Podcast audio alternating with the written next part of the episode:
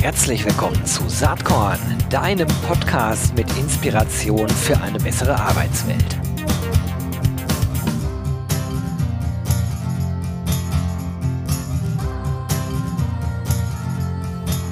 Hallo und herzlich willkommen zum Saatkorn Podcast. Heute ein Thema, äh, was mich irgendwie selber total betrifft und was ich sehr, sehr spannend finde. Es geht um ein Väternetzwerk und ich spreche mit dem Gründer und dem Geschäftsführer Volker Beisch. Das Ganze heißt, und da komme ich so ins Trudeln, aber das kann Volker uns gleich direkt selbst erklären, Väter, jetzt hoffe ich, ich spreche es richtig aus, PAL GGMBH. Hallo Volker, herzlich willkommen. Hallo Gero, freue mich sehr, dass ich heute mit dir reden kann. Bevor wir jetzt auf das wichtige und spannende Thema kommen, klär mich doch mal auf, wofür steht PAL oder was, was ist das? Das ist eine ganz besondere Geschichte. Ähm, das nennen wir eigentlich gar nicht mehr so im Vordergrund. Äh, das nennt sich partnerschaftliche Lösung, weil Väter ah, durfte ich okay. damals gar nicht eintragen als Marke und deshalb, weil es ein Eigenname ist, deshalb haben die gesagt, jetzt musst du ganz schnell irgendwie so ein Ding irgendwie äh, entwickeln. Ja, und dann habe ich äh, gesagt, ja, partnerschaftliche Lösung, das ist doch eigentlich genau das, was wir auch als Marke beziehungsweise auch als Idee haben. Ja, und so heißen wir so. Eigentlich heißen wir, wir nennen uns tatsächlich auch Väternetzwerk Compadres. Das ist eigentlich unsere neue Marke. Alles klar. Damit ist das auch geklärt. Äh, ich war etwas verwirrt, weil in der Tat auf LinkedIn Compadres steht, Väter, genau. PAL, GGMBH und eben auch Väternetzwerk. Am Ende ist das auch alles Schall und Rauch, ne? Aber äh, es geht, es geht um Väter. Das ist, glaube ich, erstmal das ja. Wichtige. Und äh, ja, an der Stelle mal direkt die Frage: Wie bist du denn eigentlich auf die Idee der Gründung eines solchen Netzwerks äh, gekommen? Ist ja, ja schon ein paar Jahre her, ne? Ja, das ist schon ein paar Jahre her. Das ist schon äh, über 20 Jahre her. Äh, meine große Tochter ist 22 und äh, damals haben meine Frau und ich, wie viele andere Paare auch gefragt, Mensch, wie machen wir es jetzt? Äh, gehen wir beide äh, oder geht einer nur raus, bleibt einer drin. Und eigentlich haben wir uns relativ schnell geeinigt und gesagt, Mensch, doch spannendes Projekt, lass uns das beides machen. Also beide gehen in Elternzeit. So haben wir uns bei unserer ersten Tochter tatsächlich die Elternzeit geteilt. Äh, sie ein Jahr, ich ein Jahr. Im ersten Jahr war, hatte ich eine Vier-Tage-Woche, also ich habe auch schon reduziert. Und äh, das äh, Besondere ist, dass es damals natürlich kein Elterngeld gab, so wie heute. Ne? Also 2001, mhm. das war eine völlig andere Zeit. Und äh, dann haben wir tatsächlich auch bei unserer zweiten Tochter, die dann vier Jahre später kam, äh, dann tatsächlich Teilzeit auch äh, beide genommen, um auch wieder das Modell 50-50, ähm, also jetzt nicht immer durchgehend haben wir 50-50 gearbeitet. Im Moment arbeiten wir beide wieder voll, aber beide sind auch erwachsen. Äh, also insofern äh, bin ich schon fast oder wir gemeinsam haben da auch eine gute Zeit mit gehabt mit den Kindern und sind schon durch. Also ich finde das erstmal spannend. Du hast es also aus persönlichem Erleben heraus gegründet und hast vielleicht gedacht, hey, so einfach ist das alles gar nicht vor 20, 21 Jahren. Und da muss, da muss doch irgendwie mehr gemacht werden. War das so die Idee dahinter? Ja, genau, das war genau die Idee. Ich hatte leider irgendwie auch einen Chef, der nicht so begeistert war. Ähm, Wo hast du damals und, gearbeitet eigentlich? Ja, das war eine große, ähm, eine große Firma, die so Jugendprojekte auch gemacht hat.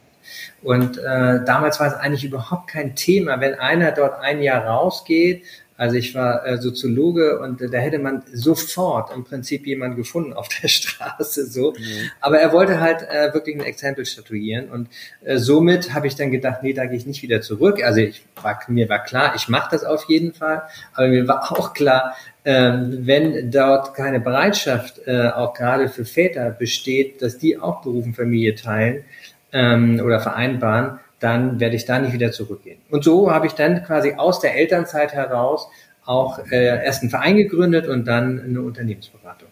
Also ganz ehrlich, ich bin davon A sehr beeindruckt und B ja, schäme ich mich, das ist zu viel gesagt, aber bedauere ich, dass ich äh, so selbst das anders gemacht habe.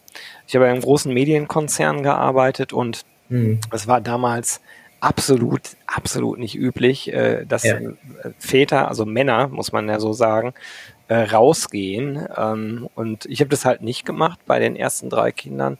beim vierten dann schon. Äh, da war ich einen Monat, äh, habe ich dann quasi Homeoffice gemacht, was aber auch natürlich keine richtige Elternzeit war. Mhm. Und ähm, ich bedauere das rückblickend, ähm, sozusagen nicht die Traute gehabt zu haben. Das ist mir so wichtig, dass ich dafür äh, notfalls halt auch einen anderen Job mache, ne? so wie du es ja getan hast. Und wie es heutzutage glaube ich, auch immer normaler wird. Also ich habe Zeit meines Berufslebens alle äh, werdenden jungen Väter dann unterstützt und auch äh, ermuntert, doch Elternzeit zu nehmen äh, aus meiner eigenen Erfahrung heraus.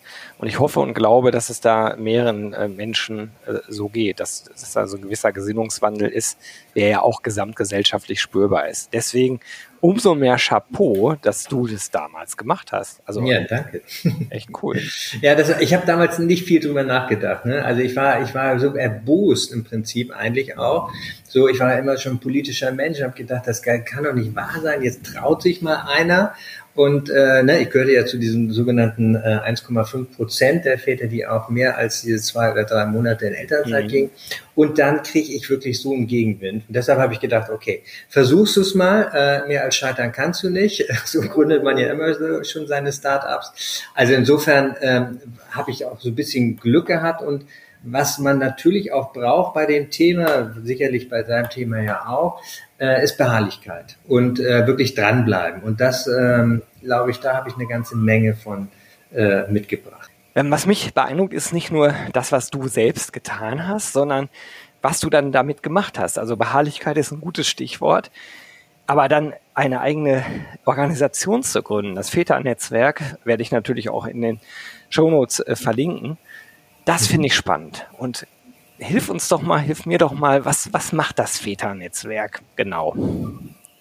Genau, da gehe ich vielleicht nochmal einen Schritt zurück, weil äh, der Start war schon ein anderer. Also am Anfang äh, hatte ich wirklich die Frage natürlich auch, die ich mir selber gestellt habe von dem ersten Gespräch, wie sage ich es meinem Chef? Das war so das Zentrale, was äh, viele Väter ja heute auch immer noch berührt oder bewegt auch tatsächlich, wenn sie sich trauen, auch in Elternzeit zu gehen. Und äh, da habe ich ein Coaching-Angebot tatsächlich entwickelt und habe aber gemerkt, so richtig in die Breite äh, komme ich damit nicht. Und dann haben wir in Hamburg tatsächlich äh, zwei Unternehmen, Airbus Deutschland und Hamburg Wasser, untersucht. Und das war insofern ähm, einzigartig, weil es vorher noch keine Studien in Unternehmen zum Thema Vereinbarkeit von Beruf und Familie für Väter auch gab. Und beide Unternehmen hatten 90 Prozent Männer. Äh, und deshalb habe ich gesagt, okay, äh, ich muss mich ja selber fit machen. Also es gab vorher keine Studien. Es gab auch wenig wissenschaftliche ja, äh, Expertise darüber. Mhm. Und dann habe ich im Prinzip gesagt, okay, machen wir mal eine Studie, machen wir mal ein Pilotunternehmen und oder eine Pilotstudie auch dazu und das war mega spannend. Wir haben die drei Jahre begleitet, haben ganz viel Neues gelernt, natürlich auch im Austausch mit den Vätern. Und aus dieser Studie heraus, aus dieser Erfahrung, haben wir dann gemerkt, Mensch, das ist ein Riesenthema. Äh, viele haben uns echt gesagt, ey, sag mal, das ist der Hammer. Ey, warum, warum fragt uns Väter eigentlich keiner? Warum werden immer nur die Mütter gefragt, mhm. wenn es um das Thema Vereinbarkeit geht? Und das war so die, die, der, der Initialpunkt, wo wir dann gesagt haben, okay, lass uns doch mal gucken, wie können wir so ein Netzwerk aufbauen. Und Netzwerk heißt natürlich nicht, dass wir nur interne Netzwerke, also interne Väternetzwerke in den Unternehmen initiieren, sondern wir wollten auch von Anfang an die Unternehmen miteinander in Austausch bringen und auch die Netzwerke in den Austausch bringen.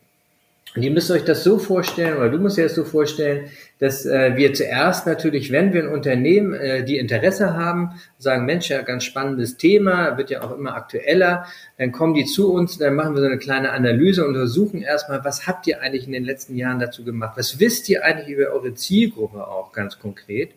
Und dann im zweiten Schritt äh, holen wir uns tatsächlich so die ersten Interessierten auch äh, Väter repräsentativ, so ein bisschen aus dem Unternehmen, schließen uns ein und wirklich gucken mal, äh, was können wir tatsächlich auch hier im Unternehmen XY äh, oder sei es bei Airbus oder bei SAP oder bei Vodafone, mit dem wir ja auch äh, unter Netzwerken arbeiten. Was, was interessiert eigentlich die Väter?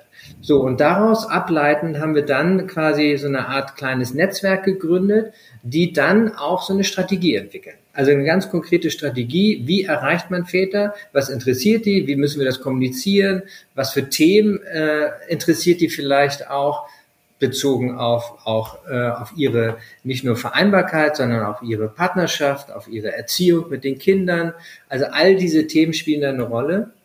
Und dann äh, kommt der dritte Schritt und das ist das Spannende irgendwie auch. Dann versuchen wir natürlich voneinander zu lernen.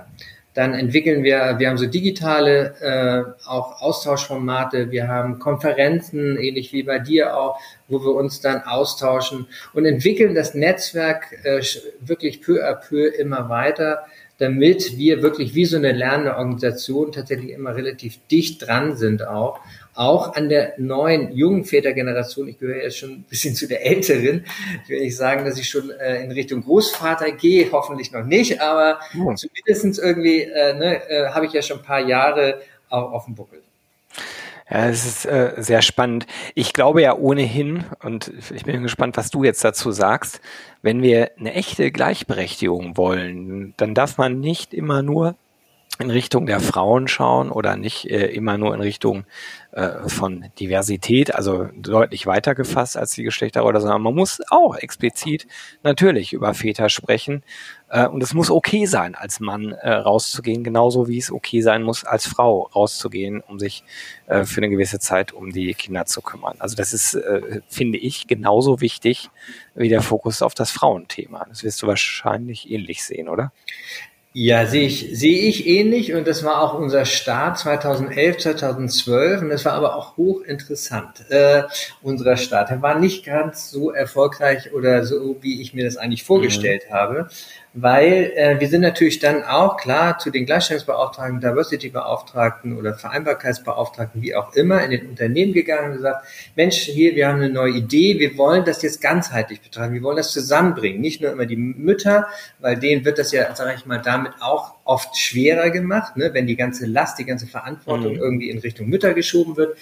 Ähm, wir sehen das im Prinzip auch als Vater oder als gemeinschaftliches Thema so, dann haben die äh, Diversity-Beauftragten damals gesagt, also wirklich noch vor zehn Jahren, originalgetreu, ja, verstehen wir alles, Herr Beispiel, alles richtig, aber wir haben jetzt gerade Gelder gekriegt für Frauen in Führung und Diversity. Und äh, da, passt das Thema leider nicht. So, und da haben wir gesagt, was, das kann wohl nicht wahr sein. Und dann hat es wirklich nochmal drei, vier Jahre gebraucht. Und das war auch so ein Initialpunkt, der 2015 wurde das Elternzeitgesetz, ein Elternzeit-Plus-Gesetz auch verabschiedet äh, von der damaligen Familienministerin äh, Manuela Schwesig. So, und äh, das war so ein, auch so ein Wendepunkt. Und an dem Wendepunkt ist so deutlich geworden, dass natürlich dann auch viele, auch mit denen ich vorher gesprochen habe, zurückkamen und sagten, natürlich, ey, ich habe es ich hab's damals schon verstanden. Aber wir lebten wirklich einer noch sehr, sehr mütterzentrierten, frauenzentrierten Personal- und auch Führungspolitik. Also ne, Führung äh, meine ich jetzt nicht im Sinne von, äh, dass wir jetzt schon damals eine weibliche Führung hatten, aber dauert, damals wurde halt unglaublich viel investiert auch, ja. was ja auch richtig ist. Aber wie gesagt, äh, also ich nenne immer das schöne Beispiel, ähm, als die Quote bei der Telekom eingeführt worden ist, ne, das weiß und wissen vielleicht noch viele, äh, äh, Sattelberger war ja derjenige als Personalvorstand, der das als erster auch äh, durchgedrückt hat. Und äh, wir haben uns dann unterhalten und hat gesagt, na, wie geht's denn den, den Männern bei euch? Und sagt, ja, ich habe ein Riesenproblem, weil ne, die denken jetzt, wie viele ja immer noch heute denken, oh, jetzt habe ich ja keine Möglichkeit mehr als Führungskraft mich zu etablieren. Und dann haben wir halt auch angefangen, auch mit denen zu arbeiten und auch zu sehen, was für Vorteile das eigentlich auch hat. Also es gehört von Anfang an eigentlich immer zusammen. Und deshalb äh, bin ich jetzt froh, dass wir wirklich auch eine neue Generation auch an Unternehmens äh, äh, ja, AnsprechpartnerInnen haben, die tatsächlich das viel selbstverständlicher sehen und die glücklich sind, auch auf der Männer- und Väterseite wirklich so ein ja, erfahrenes und wirklich auch gutes Angebot zu haben. Ja, das nehme ich auch wahr und äh, es ist einfach normaler geworden. Ne? Also heutzutage, ja, wenn genau. jemand um Elternzeit bittet, äh, egal ob Mann oder Frau, ist ja klar. Also ist ja eigentlich selbstverständlich, zumindest bei uns im Unternehmen, dass das dann äh, äh bestmöglich äh, möglich gemacht wird, logischerweise. Ähm, es ist aber auch so, dass wir insgesamt einen gesellschaftlichen Wandel ja erleben und wir erleben natürlich auch den Paradigmenwechsel von Arbeitgeber zu Arbeitnehmermärkten, die diese Themen äh, sicherlich ähm, noch leichtgängiger machen werden. Auch wenn meine Erfahrung ist, dass trotzdem alles immer viel länger dauert, als ich mir das so vorstelle. Ja. Aber äh, man muss äh, ganz klar sagen, dass da richtig Bewegung äh, reingekommen ist in viele Themen. Das ist vielleicht eine ganz gute Überleitung auch zu eurer Studie, die ihr ähm, im ersten Quartal ja veröffentlicht habt. Ähm, eine Trendstudie ne, von Compadres. Mhm. Äh, ich habe das gerade mal so auf. Ihr habt da auf eurer Webseite, das werde ich auch verlinken, auch das in den Show Notes, äh, sechs äh, spannende Themen äh, rausgearbeitet. Äh, das sind, glaube ich, Kernergebnisse ähm, aus eurer Studie, mhm. wo man halt auch sieht, äh, sozusagen, dass dieses äh, Familienbewusstsein, ne, was halt heute mehr im Vordergrund steht, natürlich auch die Arbeitgeberattraktivität deutlich steigert. Ne? Also da steht, äh, 59 Prozent der Befragten würden den Arbeitgebenden eher wechseln, wenn dieser keine Maßnahmen für die Vereinbarkeit von Familie und Beruf anbietet. Du warst also absoluter Trendsetter. Es hat dann nur in Anführungsstrichen äh, knapp 20 Jahre gedauert, aber immerhin ähm, ist Bewegung genau. drin. Ne? So viel zum Thema Beharrlichkeit. Ja, ja. Was sind ja, genau. Also das, ja. das war ganz, das war wirklich äh, eine, eine spannende Studie. Wir haben, äh, vielleicht darf ich das auch noch erwähnen, 2012 unsere erste Trendstudie gemacht. Also wirklich vor zehn Jahren. Damals noch nur in Anführungszeichen mit Vätern. Und das damals waren schon wirklich Ergebnisse, die viele überrascht haben und eigentlich gar nicht glauben konnten. Und äh, das hat sich ja dann wirklich eigentlich äh, so gut weiterentwickelt und äh, die Väter haben dann auch äh, durch auch Gesetze, das muss man ganz klar sagen. Also wie gesagt, 2015 war ein wichtiger äh, wichtiger Meilenstein auch dazu, ähm, haben sich auch immer mehr getraut. Und dann haben wir aber gedacht, so unserem Zehnjährigen, jetzt müssen wir mal wirklich mal gucken, äh, was denkt denn die zukünftige Generation, also die, die zukünftige Elterngeneration? Und da haben wir wirklich äh, Forsa beauftragt und die haben dann über 1000 Väter und Mütter befragt hinsichtlich, und das waren nicht Mütter und Väter, sondern werdende Mütter und mhm. Väter, also die tatsächlich zwei bis fünf Jahre ungefähr im Beruf waren äh, und mit Familienplanung schon im Kopf unterwegs waren, aber wie gesagt noch keine äh, Mütter und Väter waren. Und das war wirklich, äh, wie du sagst, äh, auch die Ergebnisse haben uns teilweise überrascht. Und äh, sicherlich äh, so ein Ergebnis wie, ne, dass äh, sich über 80 Prozent tatsächlich auch ne, maximale Flexibilität auch ähm, wünschen und natürlich auch sagen, ey, das bindet uns wirklich an unser, also wirkliche Flexibilität, ne? Nicht zu sagen, hier du darfst einen Tag Homeoffice machen in, in der Woche und äh, möglichst den Mittwoch oder wie auch immer. Das ist genau das, was sie sich nicht wünschen, sondern ja. sie wünschen sich spontane Flexibilität, ähm, äh, was natürlich dann auch Vereinbarkeit äh, bedeutet, also Vereinbarkeit von Buch und Familie bedeutet. Aber das, was uns am meisten überrascht hat, ist die Bereitschaft, dieser jungen Väter, also werdenden Väter, muss ich mal dazu sagen, äh, wirklich länger in Elternzeit zu gehen. Nämlich jeder zweite äh, der Befragten haben gesagt, ja, wenn sie in Elternzeit gehen, dann wollen sie sich das paritätisch mhm. Jeder zweite, also 48 Prozent, das finde ich schon wirklich eine beeindruckende Zahl. Und auch alle, also 94 Prozent haben gesagt, natürlich wollen sie in Elternzeit. Und jeder zweite, auch hier wieder, hat gesagt, zwischen zwei und äh, zwölf Monate. Also ne, es ist eigentlich so ein bisschen äh, vorbei, so die, dass der Glauben, na ja, das wird jetzt so weitergehen. Jetzt kommt ja wirklich der dritte Partnerschaft, äh, der dritte Monat, der dritte Partnerschaftsmonat ist ja schon angekündigt worden von der Familienministerin der neuen Lisa Paus. Ähm, und sie sagt selber, gerade in einem Interview, fand ich auch interessant, ja, die Politik ist mal wieder hinterher. Da kann ich sagen, ja, die ist hinterher. Wenn Sie unsere Studien tatsächlich lesen würden oder gelesen hätten, dann hätten Sie vielleicht auch im Koalitionsvertrag mal gesagt, okay, wir trauen uns mal ein bisschen mehr. Statt von zwei auf drei, ne, hätte man auf vier oder vielleicht sogar auch 50-50 machen. Definitiv. Wobei ähm, ich ja persönlich glaube, der Markt regelt es irgendwie auch von selbst in diesen Zeiten, in denen wir uns jetzt befinden. Denn ähm, warum sollte ich für einen Arbeitgeber arbeiten heutzutage, wo wir wirklich eigentlich Vollbeschäftigung haben? Wir, wir liegen ja inzwischen unter fünf Prozent äh, Arbeitslosigkeit. Äh, warum, warum sollte ich da noch bleiben, wenn, wenn auf mein Restleben in Anführungsstrichen keine Rücksicht genommen wird? Also ich glaube, die Zeiten, die sind bis auf weiteres vorbei. Und mit bis auf weiteres meine ich garantiert erstmal die nächsten zehn Jahre. Viel weiter traue ich mich jetzt nicht nach vorne zu gucken, aber ähm, ja, ja, das, das glaube ich schon. Ja. ja. Ja, das, das ist eine schöne Entwicklung für dich vielleicht, aber auch so ein bisschen bittersweet, äh, weil es einfach so lange dauert. Ähm, wenn, wenn du jetzt den Status quo so anschaust, ähm, äh, gibt es da noch Dinge, die du dir damals gewünscht hättest oder die, die du dir heute wünschst, die noch in weiter Ferne liegen? Naja, das ist halt, äh, darüber wird ja viel diskutiert, auch die Parität. Ne? Also wirklich zu sagen, wir haben ne, mit der mit der Quote gerade bei den bei den Führungskräften, da geht das ja auch jetzt so langsam, hat ja auch ewig gedauert, in eine gute Richtung. Da wünsche ich mir natürlich viel mehr Tempo, äh, viel mehr konsequente Quoten, also warum nicht 50-50? Äh, und sowas wünsche ich mir natürlich auch ganz klar in Richtung Elternzeit. Mhm. Also ich will überhaupt keine Festschreibung irgendwie auch, ne? aber die Wahlmöglichkeit, dass wirklich Paare, und wir wissen es jetzt aus vielen, nicht nur aus unserer Studie, dass sie andere Ideen eigentlich haben vom Zusammenleben mit Kindern, dass sie die Möglichkeit haben, äh, das wünsche ich mir schon sehr. Und da, glaube ich, braucht es wirklich äh, nicht nur in der Politik auch mutige Menschen, Frauen wie Männer, Mütter wie Väter auch, die sagen, so, es reicht, ähnlich wie bei der Digitalisierung, da brauchen wir ja auch ein bisschen mehr mutige Menschen, äh, die sich mehr trauen. Aber äh, das ist das, was im Prinzip wirklich, und da bin ich mir wirklich sicher, eine wirkliche Gleichberechtigung tatsächlich dann auch herstellen würde. Nicht erst in 10, 20, 30, 40 Jahren, sondern relativ schnell. Weil wir wissen, wenn Paare wirklich von Anfang an ähm, miteinander im Gespräch bleiben, von Anfang an sich wirklich die Aufgaben auch teilen. Das ist nicht immer einfach. Deshalb gibt's ja auch uns als Väternetzwerk, damit wir sie begleiten, damit wir sie zum Thema Mental Load, zum Thema Kindererziehung und so weiter auch so ein bisschen auch fit machen.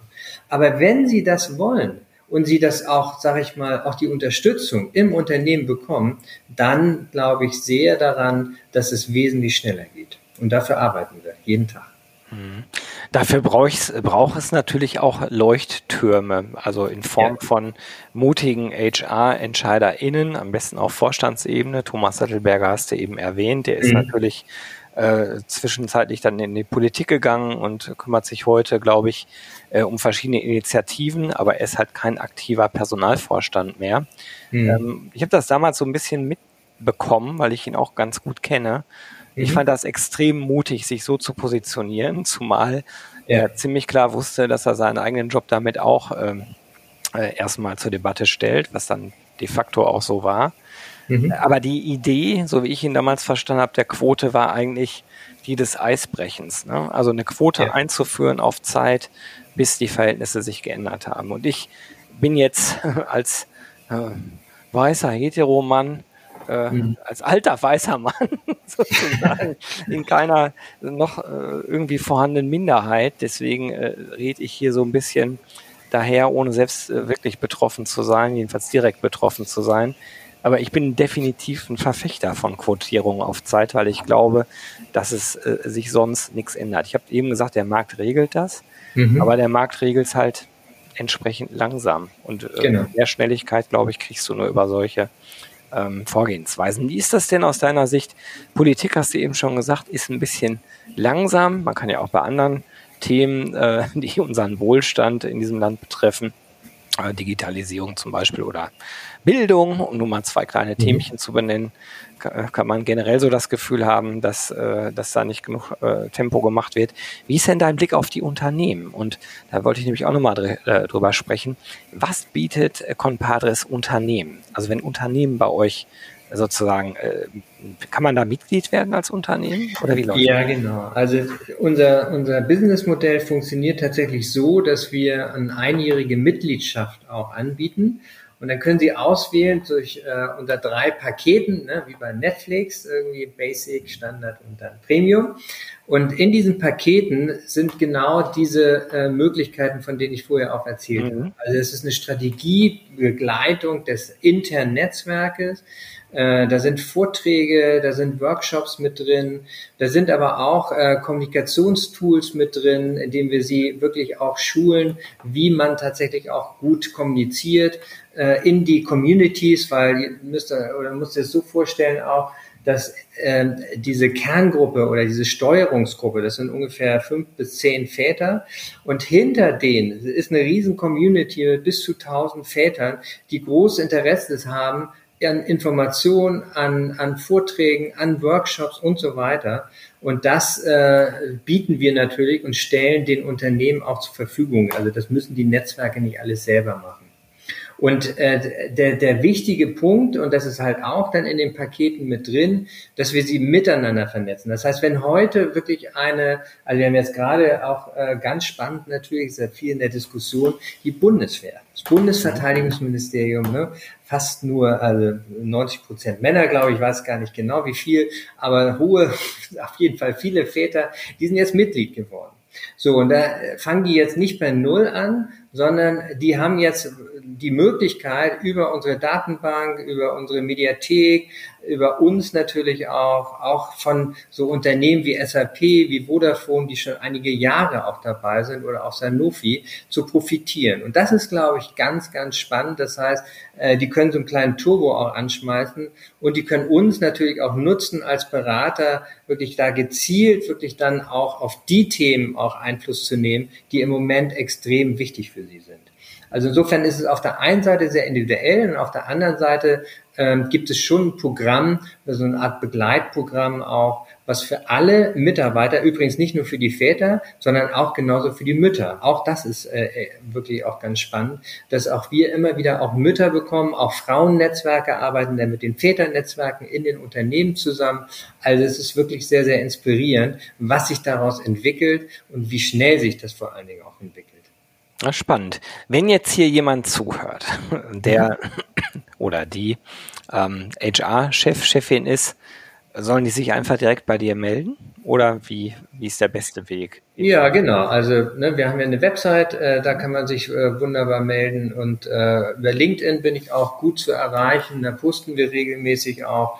Äh, also auch darüber kann man mich sehr gut erreichen, einfach unter Volker Beisch oder, oder direkt auch anrufen. So. Und dann äh, vereinbaren wir einfach mal erstmal so ein Kennenlerngespräch und dann, wenn es wirklich konkreter wird, wie gesagt, dann äh, machen wir so eine kleine Analyse auch mit dem Unternehmen zusammen, damit die auch das Gefühl haben, sie kaufen nicht die Katze im Sack, sondern sie gucken erstmal bei sich auch, ist da überhaupt der Bedarf da? Äh, gibt es da überhaupt auch Väter, die auch Lust haben, die auch engagiert sind? Und äh, wie hoch ist der auch der Bedarf? Das ist ja auch ein ganz wichtiger Punkt.